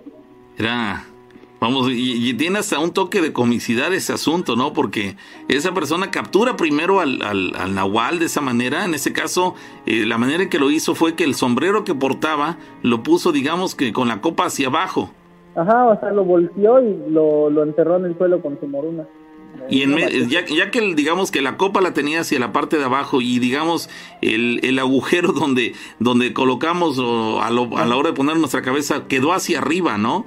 Ajá, y ahí cayó. Y en, y en medio, y en medio en, ya que el, sombrero quedó hacia arriba, digamos que girado, este, enterró el machete, esta herramienta metálica que parece un cuchillo, digo, lo menciono para la gente que nos sigue en otros países, este, el machete lo colocó en medio, lo enterró, digamos, este, en medio del sombrero, en la tierra. Sí, sí, pues dice que ahí cayó la bruja y que ahora sí que era una bola de fuego, pero así, sí, dice, o sea, no, no sé cómo explicarlo porque pues yo no... No, lo viviste, sí, claro. Claro, pero ahí aparentemente ahí cayó y se vio rendida, vamos, como que era una, eh, una manera de capturarla y él la capturó, la tenía a su merced para poder haber hecho con ella lo que quisiera. Sí, pues dice que les dijo que no la mataran, que pues andaba robando ahora sí que animales y eso porque tenía una fiesta. Ella, rogó que no le hiciera daño. Ajá. Pero reconoció que andaba robando todos estos animales porque tendría una fiesta. Ajá, eso es lo que dijo. Los invitó, los, invitó y, tu abuelo, ¿fue tu abuelo? Sí, fue mi abuelo. Y, él se llevó a toda la familia, aprovechó la oferta y llevó a toda la familia. Por eso digo que tiene una cierta dosis de comicidad, porque no solamente fue él, sino se llevó toda la familia y ese día se dieron el banquete de su vida, los atendió como reyes. Sí, sí, por así Como agradecimiento al hecho de que ella la haya dejado libre y no le, hecho eh, no le haya hecho nada, ¿no? Ándale. Este, bueno, no sé si te puedo yo contar otra vez rápido. A ver, venga rápido. Bueno, bueno esta igual pasó en Amatlán, porque pues de allá es la familia de mi abuela. Este, dice que igual, este, pues que no sé qué era de ella, pero dice que estaba ahora sí que el matrimonio y, su bebé. Dice que, que a, la, a la persona, ahora sí que a la mujer, todas las noches las iba, la iba a atacar una bruja. Dice que pues se dieron cuenta porque la, la persona empezó a bajar de peso, este, tenía muchos moretones y pues su semblante fue, o sea, de peor a... Ahora sí que hasta se vino menos. Ajá. Dice que, que mi marido se dio cuenta porque una noche iba, ahora sí que venía llegando de trabajar y vio a su mujer ahora sí que en la orilla de una cama, o así que del lado de la cama, vio ahora sí que una serpiente como ustedes mencionaron en el, en el video una víbora. este Y al bebé, ahora sí que la víbora le estaba chupando la, la ahora sí que la chichi a la mujer y el, su cola la tenía chupando el bebé. Ahora sí que, es que no sé cómo decirlo, pero dice que, que la, pues, ahora sí que el marido se dio cuenta y fue a la casa de la mujer de la que él ya sabía que era la nahuala o la bruja. Dice que pues llegó y pues cuando llegó pues pudo ver que sí era ella porque sus piernas estaban colgadas arriba, colgadas arriba del techo y abajo estaba un brasero, como si le estuviera pegando el calor arriba o algo así. Dice que el marido se esperó hasta que llegó la mujer y, la le empezó a reclamar porque la mujer llegó así, así que como, como si fuera una víbora. Entró por la puerta, pero le empezó a hablar y dice que le empezó a decir que pues ya sabía lo que había hecho con su esposa, con su bebé y eso y que pues la esa cosa le había dicho que no que no que no dijera nada y que no o sea que no que no hiciera daño que lo que ella quería era separarlos a su esposa y a él que quería matar a su esposa para ella quedarse con él y su bebé. Pero pues él no hizo caso bajó las piernas y las aventó a la lumbre. Ahora sí que dice que en ese entonces pues la, la víbora ahora sí que se espumó como si estuviera así quemado igual hecho polvo. Pero pues igual ahora sí que su esposa de él a los pocos días falleció. ¿Sí murió la esposa de él? Ajá, solamente se quedó él con su bebé. Falleció ahora sí que la que era bruja y pues su esposa de él. Caramba. es que ahora sí que me, la, esta me, lo dijo mi mamá, me lo dijo ayer, pero pues ahorita está durmiendo ni para sí, que sí, contar a ella porque sería con más detalles. No, son, son de esas historias que, que parece que tienen cierta dosis de fantasía, así como dices, que, que, como que muy trabado, muy enredado el asunto. O sea, con una, me voy imaginando conforme fui este, de, detallando la anécdota y el hecho de que él llegara a su habitación y encontrara a su mujer con una serpiente pegada a su pecho como succionándole y la, digamos que la cola del bebé, este, en la boca del bebé Ajá, la, cola de la serpiente. perdón, la cola de la serpiente en la boca del bebé. Ajá, ahora sí que dice que le pues, suponían que le metía la cola en su boquita para que él no chillara, mientras ella a lo mejor le estaba chupando a ella pues, todo lo que podía para matarla o no sé, algo así. No, suena, suena muy perturbadora una escena de esas características y más aún el hecho de que él en lugar de llegar rápidamente a buscar auxiliar a su esposa y a su bebé, él hubiera ido mejor a la casa de la mujer a comprobar que efectivamente él era ese, ella era la, la, la, causante de ese ataque, cuando por instinto creo lo primero que hubiéramos hecho cualquiera de nosotros era ir directamente al momento, porque estaba siendo atacada su esposa y su bebé.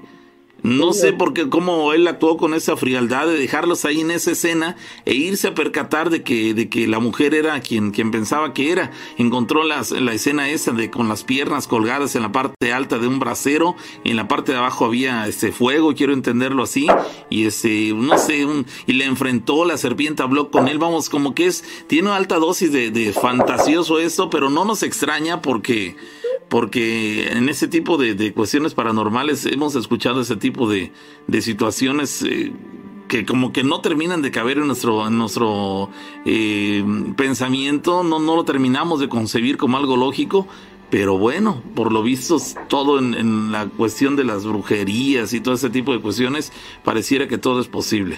Pues ahí queda amigo, muy interesante, gracias por compartirlo.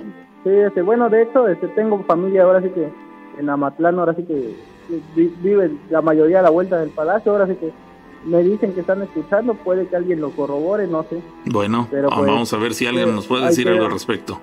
Gracias, amigo, feliz noche.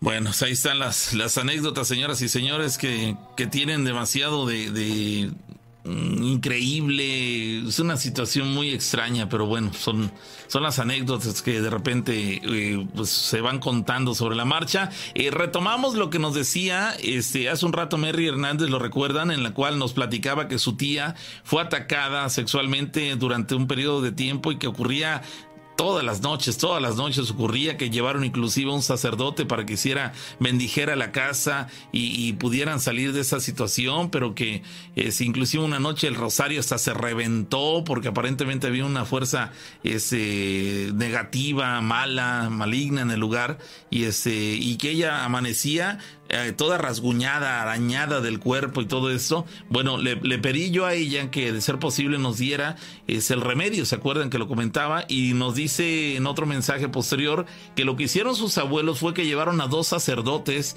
y realizaron una bendición en la casa y realizaron limpias con el apoyo de unas personas que realizan trabajos de magia blanca. Limpiaron toda la casa y a mi tía la limpiaron también y le dieron el cuerpo de Cristo y así salió de todo eso, es decir, le, le dieron la, la, comunión y a partir de ahí esta, esta chica, su tía, dejó de ser atacada por, por este ente que, que durante las noches aprovechaba que estaba probablemente sola y este y durmiendo para eh, cometer esos actos, esas fechorías de las cuales ya ya platicábamos. Bueno, seguimos, dice Ramón Quintana, saludos desde la Sierra de Chihuahua. Órale, gracias, saludos hasta el norte del país.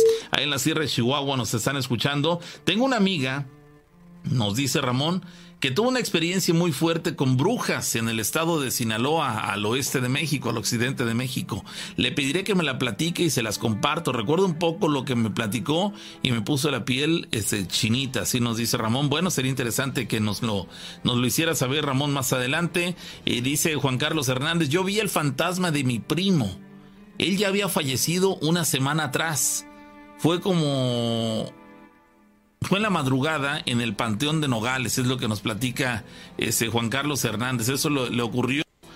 vio al, al fantasma, dice, de su primo, el cual había fallecido una semana atrás, esto en el Panteón de Nogales. Alguien más que nos platica, hip hop eh, DJ, dice, de hecho se dice que los incubos y sucubos pueden embarazar a las mujeres y a los hombres los utilizan para hacer eh, preñados o preñadas, es lo que, bueno, preñados. ¿Para el hombre cómo? Sí, no, bueno, sí, en ese caso preñados no puede ser, pero bueno, preñar a un ser, ese, un ser demoníaco femenino, no lo sé si puede darse esta situación, pero bueno, es lo que nos comenta aquí Hip Hop DJ, que los incubos y sucubos pueden embarazar inclusive a las mujeres. Dice, buenas noches en cabina, ¿cómo están? Dice, yo les quiero contar una anécdota que nos pasó hace 32 años, esto aquí en Jalapilla. Nos invitó a comer un padrino a su casa, la cual estaba en medio de algún lugar con mucha arbolada y plantas. Su casa estaba en la esquina de la cuadratina. A su hija de cuatro años y a mi hermano, que tenía tres, pues simple y sencillamente pues empezamos a comer y los niños estaban jugando en la cocina. Había tres cuartos grandes de lámina, con el, de lámina en el techo. Había muchas plantas y era una especie de solar. Cerraron las puertas para que los niños no se salieran y de repente, y antes de empezar a comer, los íbamos a sentar en las periqueras, no estaban. Todo estaba cerrado, los llamamos por su nombre, él y Arthur no contestaban. Los buscamos abajo de la mesa y bueno, pues para no hacer el cuento largo, jamás los encontramos. Salimos todos. La comadre y mi mamá se quedaron dentro de la casa, los más grandes fuimos a buscarlos. Todo el, solar lo recorrimos pensando que pues hubiesen abierto la puerta, pero pues era raro porque el picaporte estaba alto para un niño pequeño. Pasaron más de una hora y estábamos espantados, angustiados. Regresamos y pensaron en ir a ver a la policía. Volvieron a gritarles y el hermano de esta señora salió del baño que estaba dentro del solar y traía de la mano a mi hermano que estaba por el baño. Él estaba asustado porque los niños no lo dejaban salir y, hablar. Eso fue lo que dijo él. Al voltear abajo de la mesa, ahí estaba la niña dormida pero pues nunca estuvo ahí. La despertaron y dice ella, igual que los niños, estaban jugando con otros niños y ellos les tapaban la boca y no los dejaban salir. Ella decía que sí nos veían, pero que los niños no los dejaban hablar. Empezaron a investigar porque pues empezaron a suceder cosas raras en la casa. Llegaron a la conclusión de que los chaneques eran los que los habían retenido y eran los que estaban tapándole la boca a los niños. Por eso es que ellos decían que jugaban con niños. Después de esto, ya no los dejábamos solos y cuando llegábamos a ir, si te escondían las cosas o las cambiaban de lugar al poner suéteres o llaves, bolsas, pues simple y sencillamente era normal. Dejaron de asustar ahí cuando derrumbaron la casa e hicieron tres nuevas. Derribaron muchos árboles y dicen que ahí en esos árboles era donde ellos vivían. Esta es mi historia, esto sucedió en Jalapilla y yo soy testigo de esto. Fue hace 17 años, gracias. 17 años. Bueno, eso fue en 2003, entonces, bueno, pues ahí queda la, anécdota, gracias a la gente que nos comparte sus experiencias. Eh, dice respecto a lo de la serpiente, de lo que hablaban hace un momento, yo también hace años escuché acá en la Sierra de Chihuahua algo similar. Este, dice Jackie Roque, si es cierto eso de la serpiente, mi mamá le platicó, mi abuelita, esa historia pasó en Huichapa, la serpiente entretenía al bebé con la cola y le chupaba el seno a la mamá, es lo que nos dice Jackie Rock. Entonces, ahí hay otra experiencia en la cual este, nos comparten o hay similitudes amplias, si no es que identidades y, este, extremas, en el cual, en este caso, pues coinciden de que esto ocurre cuando hay, hay mamá e hija, o bueno, hijo, bebé, digamos, un pequeñito en casa y, la, y mamá también cuidándolo, en ocasiones puede ocurrir eso, que llegue un ente con características demoníacas, digámoslo así, en forma de una serpiente que se le pega a amamantarse, digamos, con el seno de la mujer y a la vez con la cola le está, digamos, tapando la boca al bebé. Aquí ya es el segundo comentario en el que nos hacen eh, saber esto. Ariano Aguilar dice que ese es el serpiente, eso es lo que se le llama en esa región de México como mazacuata o mazacuate, es lo que nos comenta Ariano Aguilar. Este. Bueno, ahí está. Eh, él dice Luna Valderrama, a mí también ya me había contado mi abuela de casos como esos. Este Bueno, pues por lo visto sí, sí suena, suena perturbador el asunto, pero es la realidad. Por lo visto hay muchas personas que coinciden con estas versiones. Dice David Ramírez, mi abuelita también me contó lo de la serpiente. O sea, aquí hay alguien más, son tres, cuatro opiniones que coinciden con este tipo de, de, experiencias o con esta versión de, la serpiente yendo a atacar por las noches a, a las mujeres, especialmente si tienen a su lado sus hijos muy pequeños. Dicen más personas que se reportan con nosotros.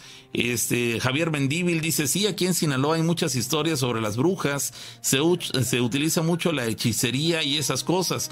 No son como las conocemos en televisión. Estas son brujas reales que se siente una vibra verdaderamente estresante, nos dice Javier Mendíbil. El teléfono para que se reporten con nosotros, señores, 271 7175 945. Jaime Arias nos dice, hay una película que se llama El Ente trata de una mujer que es violada por un ser de otro mundo. Saludos desde Tijuana, nos dice Jaime Arias Juárez. La película se llama El Ente. Alguien más nos dice, Angie Larger, dice, unas cuadras abajo del hotel rumbo al río. No sé a qué río se refiere ni a qué hotel, pero bueno, dice que unas cuadras abajo del hotel rumbo al río se aparecía una sombra tenebrosa por las madrugadas. Los habitantes de esa colonia la apodaron el vampiro de la Tlachichilco. Ah, ok, entonces eso ocurre en la colonia Tlachichilco, allá en Orizaba. Dice que unas cuadras abajo del hotel, rumbo al río, se aparecía, aparecía, lo mencioné en pasado, una sombra tenebrosa por las madrugadas. Inclusive los habitantes ya, la, ya le denominaban el vampiro de la Tlachichilco. Bueno, seguimos en una llamada telefónica. Bueno, bueno, se corta a la hora de que la tomamos. Dice Christopher de Rúa, dice, esa serpiente de la cual hablan si existe, alguien más que lo confirma, y si se alimenta de la leche materna y exactamente hace eso, le da la cola al niño para que no llore y al mismo tiempo esa serpiente se amamanta o se le pega por lo menos al seno a la mamá del bebé. Es lo que nos dice Christopher de Rúa. Bueno, otra versión que coincide con lo que hemos platicado. Este dice Mary Hernández, sí existen, se refiere a las serpientes, porque acá en mi pueblo había esos animales los cuales mataban a los bebés. O sea, llegaban a ser tan intensos los ataques de esos seres este, oscuros, eh, llenos de, de, de, de, malicia, de muchas mala vibra, de muchas malas intenciones, que inclusive llegaban a matar a los bebés. Es lo que nos dice Mary Hernández. Janet Sánchez nos dice, me contó mi abuelita que a su tía, una boa, una serpiente, eh, dormía a su tía, es decir, la serpiente dormía a su tía cuando mamantaba a su bebé y le metía la cola al bebé y a ella le succionaba la leche. Sí creo lo que dice este chico, es lo que nos dice Janet Sánchez. Bueno, por lo visto es algo que yo no recordaba que hubiéramos tocado en este programa, pero pues es más sabido de lo que nosotros nos hubiéramos imaginado esta versión de que aparentemente hay quien se puede convertir en animal en este caso en una serpiente, o bien es un ser demoníaco que se convierte en serpiente, vamos, ya no me queda clara esa parte, si es gente convertida en serpiente o es un ente demoníaco convertido en serpiente. El caso es que aparentemente ese es su, su modus operandi, llegan a la casa y se le pegan al seno a la mujer para amamantarle la leche y por el otro extremo con la cola ese se le introducen a la boca al bebé de tal manera que ese bebé o se la tapan, no sé, no me queda clara esa parte. El caso es de que con esto impide que el bebé llore, mientras eh, por el otro lado eh, esta serpiente se está amamantando, succionando la leche directamente del seno o de los senos de las mujeres. Ahí quedan las versiones. Esta llamada telefónica, bueno. Bueno. Sí. Este, quiero contar una historia. ¿De quién habla? Eh, Fátima. ¿De dónde nos hablas, Fátima? De Cuauclapan. Adelante, Fátima. Bueno, esta historia le sucedió a mi mamá cuando ella era, yo era una bebé. ¿Cuándo qué, eh, perdón? Cuando yo era bebé. Ok, ¿tiene que 15, 20 eh, años? Hace 23 años. Ok. ¿Dónde le ocurrió en este, Cuauhtlapan? En el novillero. ¿En novillero, en paraíso novillero? Mm, ¿Mande? ¿En dónde ocurrió eso? En novillero de Cuauhtlapan. Ah, ok, ok, de acuerdo. Eh, bueno, mi mamá vivía este con mi abuelita y yo acababa yo de nacer y tengo dos hermanas más grandes que yo. Sí. Dice mi mamá que que ella estaba acostada conmigo y que de repente porque ella vivía a orillas de un cerro.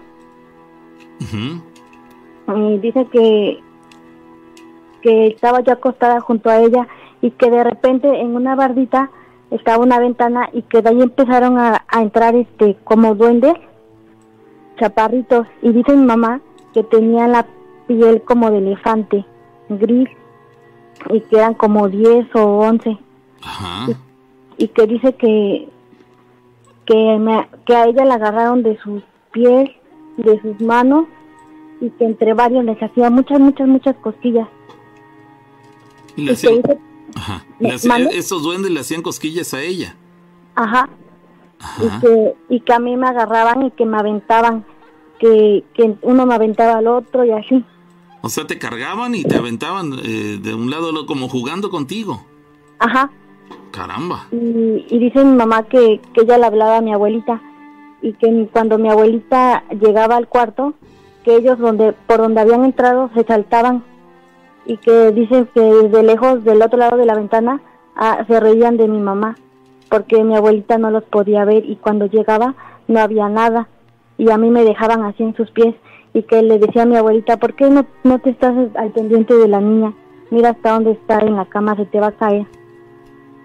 Porque mi mamá le decía, no, suegra, no se vaya porque me da mucho miedo que, que, este, que se vaya, que, que están ahí, me están viendo, me están viendo. Y mi abuelita no le creía. Ella no los veía, pero tu mamá sí. Ajá, porque cuando ella, cuando mi abuelita llegaba, ellos se iban y se escondían atrás de la ventana y se reían de ella. Pero tu mamá los seguía viendo. Ajá. Y, seguramente se lo señalaba a tu, a, tu, a tu, abuela, le decían, oye, es que allá están, mírelos, allá están, y ella volteaba y no veía nada. Exacto, y dice que, que tenían así como colmillos y que su piel era arrugada, así de elefante. Como de elefante. Ajá, y que nada más tenían así como un pañalito como blanco, porque todos eran iguales. Qué, qué vaya, experiencia, ¿eh? De hecho, igual yo tenía unos días de nacida y que dice que así pasó y que dice que mi hermana, la más grande, fue a ver en uno de esos intentos que entraban y salían y se reían de mi mamá. Este llegó mi, mi hermana y que le dijo a mamá, no te vayas, aquí quédate conmigo. Y que dice que dice que, que cuando mi hermana se quedó ahí con ella, ellos ya no se ya no entraron ahí al cuarto. Ah, ok. Entonces mi mamá piensa que a lo mejor porque no estaba yo bautizada o algo así.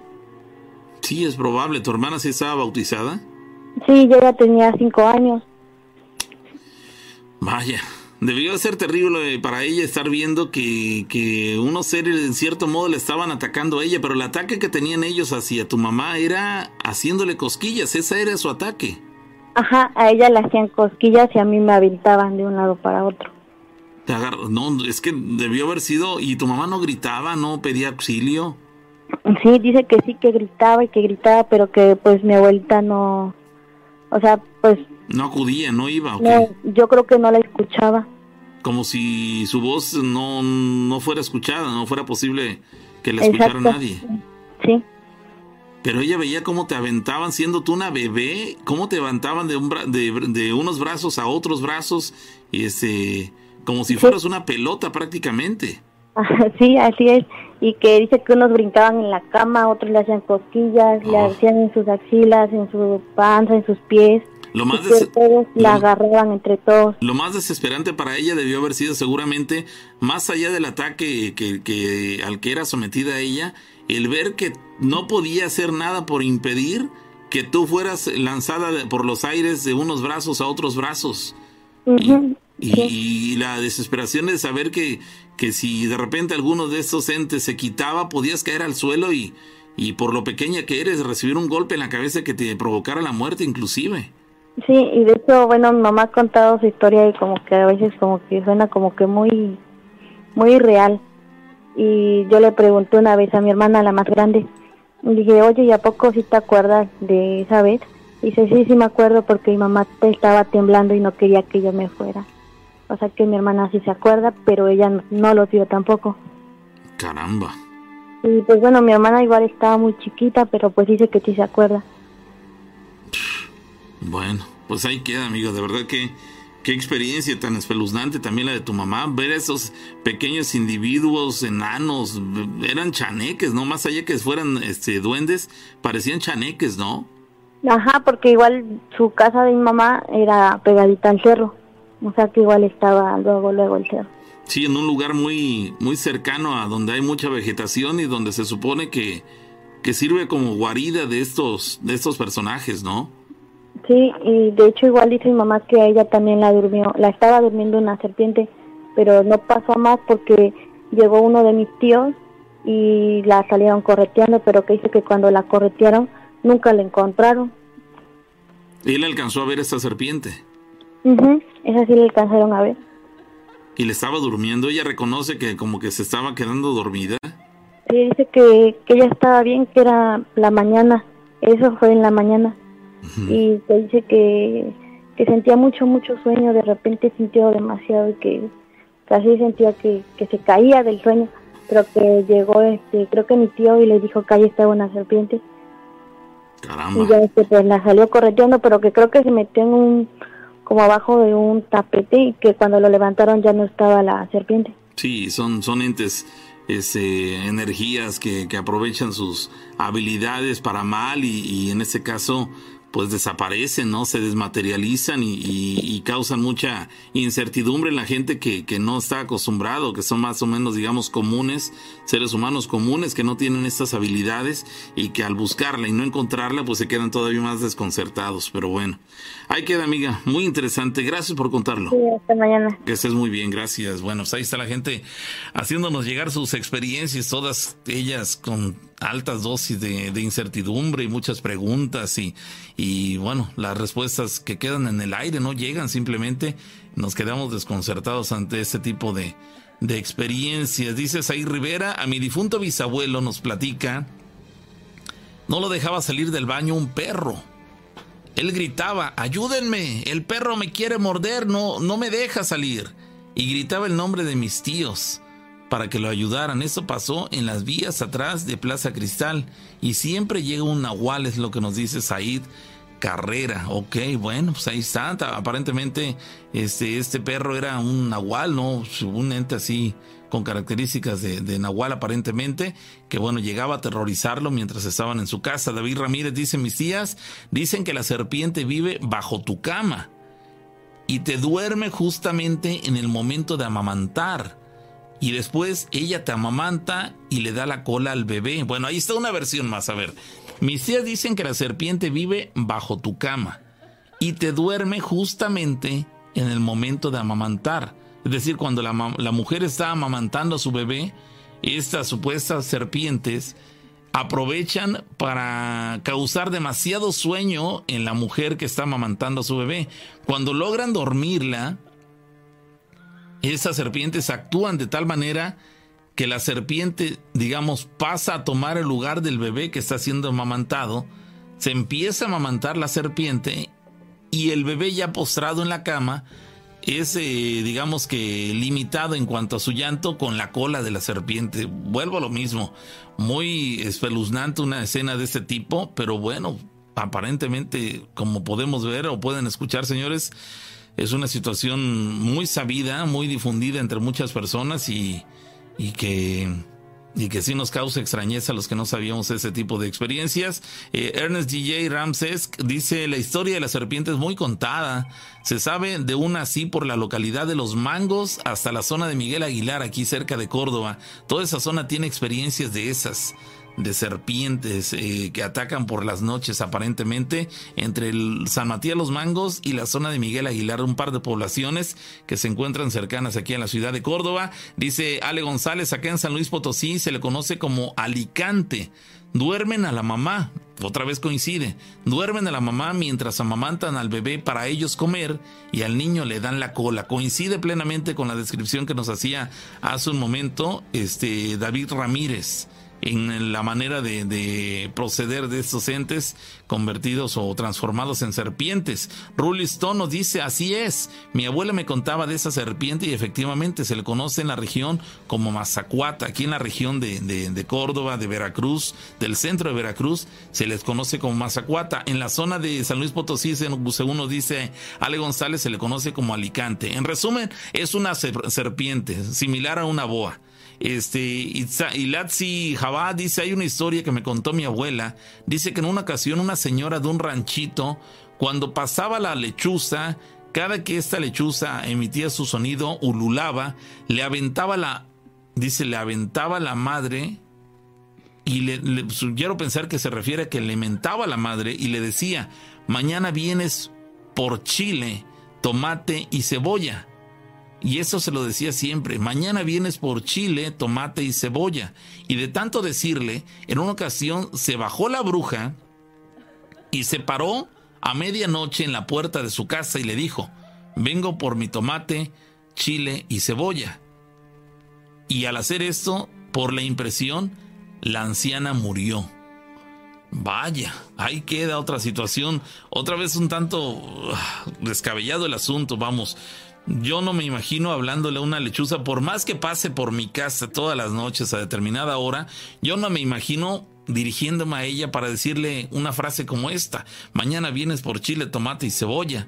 Y cada vez que pasaba le decía, mañana vienes por chile, tomate y cebolla y que a los días la serpiente, la serpiente, vuelvo al tema de la serpiente, a los días la lechuza venga, se posicione al pie de la casa, ahí a la puerta de la casa, y le hable, la lechuza le hable a la mujer, le diga, vengo por mi, por mi este, chile, tomate y cebolla, y luego de eso la mujer fallece, vamos. Ahí están las versiones, señores. Ahí están las versiones. Es un tanto increíble, pero pues la gente cuenta lo que, lo que sabe. Llamada telefónica. Bueno. Bueno, buenas noches. Sí, ¿qué tal? Buenas noches. ¿Quién habla? Eh, Ramón. ¿Qué tal, ¿qué tal Ramón? Aquí les está bien, estaba escuchando todas las historias y me estoy acordando de una que me contó mi mamá hace rato. ¿De dónde eres, Ramón? De acá de Chihuahua. Se escucha el, el, acento, sí. Ramón, ¿cuántos años tienes? Yo ahorita tengo 31. ¿Y esto, esto que nos vas a contar cuándo pasó? No, yo todavía ni nacía, mi mamá estaba ah, chiquita, dice. Ok, a ver, cuéntanos. Adelante, por favor. La cuenta que un día se agarró mi mamá y nos, nos, platicó a mi hermana y a mí. Y nos dijo que, pues allá en el pueblo donde vivimos nosotros, ella, ellos vivían, la familia de mi abuela y mi abuelo y todos los hermanos de mi mamá, mis tíos, vivían en otro pueblito más abajo. Eh, pero en ese entonces no había acá para la sierra, no había luz, no había nada. Apenas, apenas había refrigeradores de esos de gas hace rato. Entonces, en ese pueblito, la familia de, mi mamá, la de mi abuelo, pues eran los de los pudientes, pues, porque tenían, tenían una tiendita ahí, tenían una casa más o menos, y, y para lado así, para lado del patio de atrás, tenía un patio grande y estaba un árbol grandote ahí, y para el lado del patio de atrás así tenían como que, como que una terraza de madera así, tenían un Porsche largo, me platicó mi mamá grandote el Porsche, y en tiempos de agua, en tiempos de lluvia, de este, pues ahí pegado al pueblo pasa el río. Y en tiempos de agua, en tiempos de lluvia, pues el río agarraba mucha agua, agarraba muchísima agua. Y no había puente, pues, a pasar para la otra banda. No había manera de, de pasar para la otra banda del río, pues estaba muy grandote. Entonces, dice mi mamá que en, en, eso, casi siempre en, esos en esos tiempos, pues como era donde había tienda, pues todos, mi mamá y mis tíos, todos pues eran los, los plebes famositos pues de ahí del pueblo, del, del, ranchito ahí. Y todos los demás niños pues se juntaban con ellos, ahí se mantenían con ellos. Y, pero dice que, que en la tarde, pues como no había luz ni nada, en cuanto se metía el sol, pues se oscurecía y abajo en los cerros, pues luego, luego, se metía el sol, para las cuatro ya se metía el sol y ya estaba oscuro. Entonces los plebes se quedaban a dormir ahí pues con ella, ahí, ahí eh, hacían un tendido y se llama que hacían un tendido en todo el Porsche. Y, y pues ahí todos, todos jugando y hasta en la noche y, y, ya en la noche. Y que de repente empezaba una mujer a chillar, a llorar, de la otra banda del río. Y, y pues toda la gente lo escuchaba. Pero dice que los plebes de Aldrés se iban para allá con ellos porque ahí, ahí eh, donde, estaba el, patio de ellos, de, la casa de mi abuelo, así ahí abajo pasaba el río, así luego, luego. Entonces todos los plebes iban a dormir ahí para escuchar a la mujer llorar y para, escoger, para, escuchar a la mujer llorar. Pero nadie sabía qué onda, pues nadie sabía, nadie sabía quién lloraba o, o por qué, pues todas las mujeres estaban en sus casas. No, no había una mujer extraviada, no había nadie pues que estuviera llorando.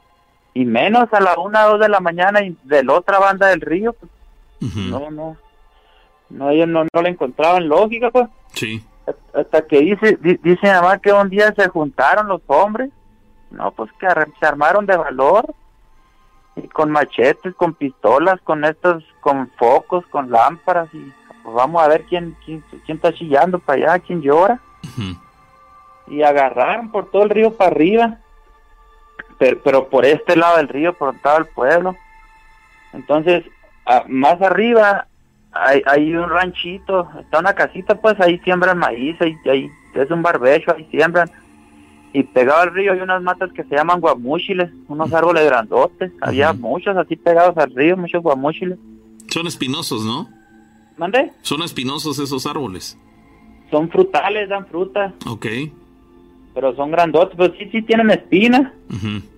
Y entonces, pero había muchos y como son muy grandotes, pues dan mucha sombra y, están pegados porque pues da uno y cae la semilla y ahí nace otro árbol y así. Entonces, en esa parte de ahí, como que el río se destiende, como que a lo ancho. Se amplía. sí, entonces está menos profundo ahí.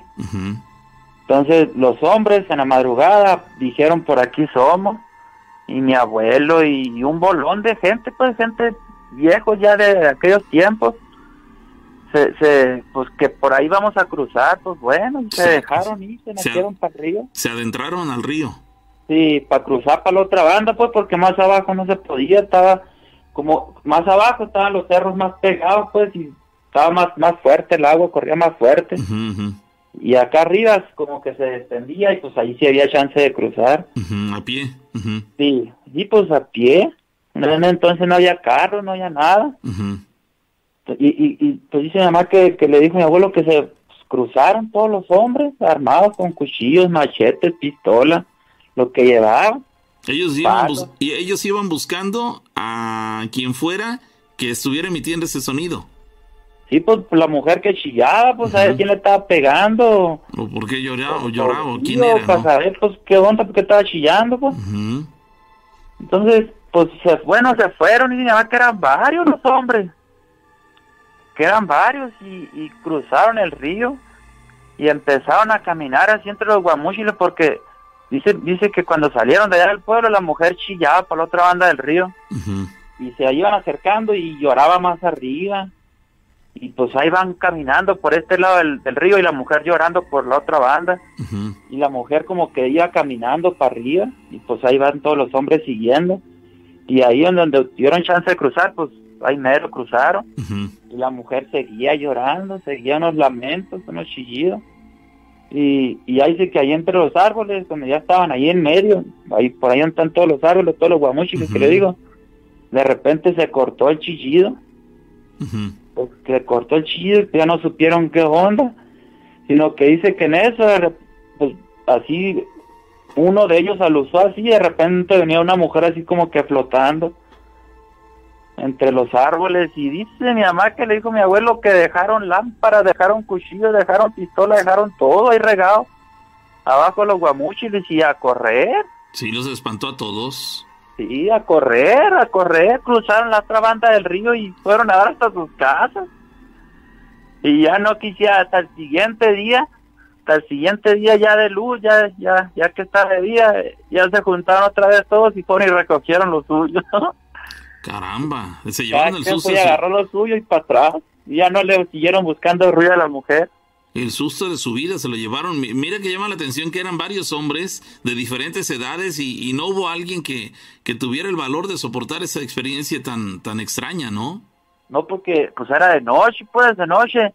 Y en cuanto uno usó así por atrás de un árbol, dice que venía esa cosa así para encimárseles a ellos. Caramba, Pues salieron. ahí dejaron todo, tiraron todo y a salir corriendo, cruzaron el río encarrerados, ya, ya agarraron el, la brecha para sus casas por el camino. Sí, sí, sí. Y ya no, ya no supieron qué onda con la mujer, Mm. ya nunca le volvieron a buscar ruido. ¿Ya no volvieron a escucharla? Pues ya y- y le pregunté a mi mamá y me decía que, que de repente así se escuchaba.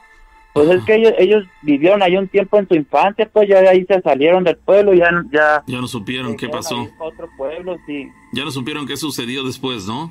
No, no, ya no supieron qué pasó. No, pues vaya experiencia, debe ser aterrador que entre varios hombres en la oscuridad del, del campo, digamos, este, de un momento a otro alguien ilumina hacia determinada área del mismo y, eh, alcanzan a ver cómo se viene desplazando por el aire una figura este, femenina este, con características este, pues aterradoras, ¿no? Debe ser este, escalofriante una, una experiencia de esa magnitud, pero bueno, ahí queda, amigo, la verdad. ¿Cuándo ocurrió esto? Tiene, supongo yo que muchos años, ¿no? Sí, pues yo tengo 30, yo todavía no nacía, mi mamá, ¿no? Mm, No, bueno, sí, fácil, Hace- 50 hace años. Como unos 50 años más o menos. Fácilmente, sí, claro. Bueno, pues ahí queda la experiencia, amigo. Te mandamos un abrazo desde Córdoba, Veracruz y que estés muy bien. Gracias por la llamada. Dale, pues gracias igualmente. Que estés muy bien, saludos. Bueno, ahí están, señores, las anécdotas ya en la recta final. Dice David Roque, esas serpientes de las que hablaban hace un momento son conocidas como Alicante, no son brujas ni seres oscuros. Es también conocida por otros nombres, según la, re- la región. Sencuate es una víbora que habita en lugares cálidos de la Sierra Otomí, Tepehua. Este mida no por su veneno, sino porque contempla eh, un encadenado de mitos y leyendas en relación a que supuesta y literalmente duermen a las mujeres para robarles la leche. O sea, esa persona dice que no tiene nada que ver con brujería ni nada de esas cosas, sino porque en realidad dicen que sí es, es una manera de, de- es un comportamiento totalmente natural de, de este tipo de, de serpientes. Bueno, es lo que, que nos dice. ¿Y con qué razón se, se robará la leche? Eso es lo que no entiendo. Sí, no, no entendería. Digo, yo no Ahora sé si la Mito serpi- tiene razón. que las serpientes se, se, se alimentan con leche. No, no me cuadra. No, no, esa no, no parte. cuadra. No cuadra. Reina Gómez No. dice: Mi mamá nos contó una historia, que una historia así de la serpiente, porque dice que el esposo llegaba y la esposa no había hecho la comida.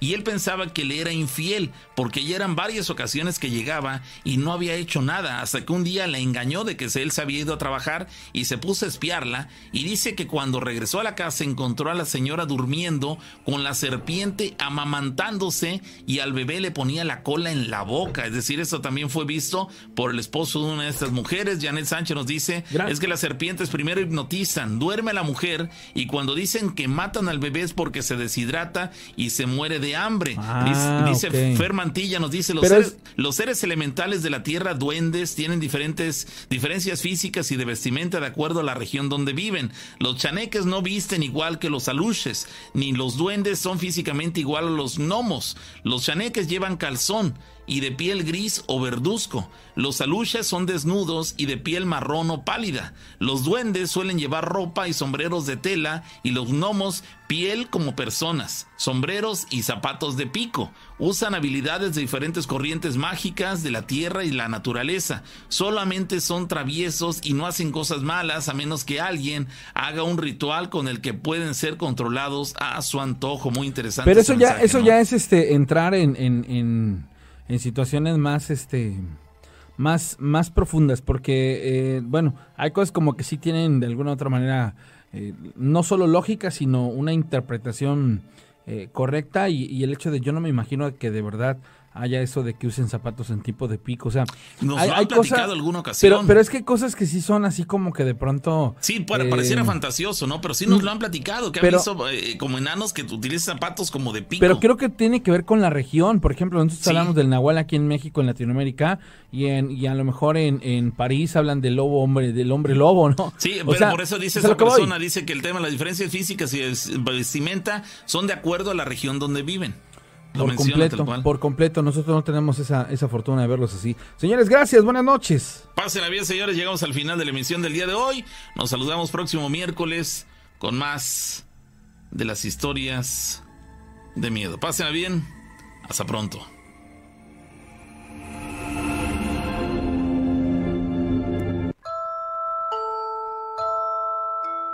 Historia.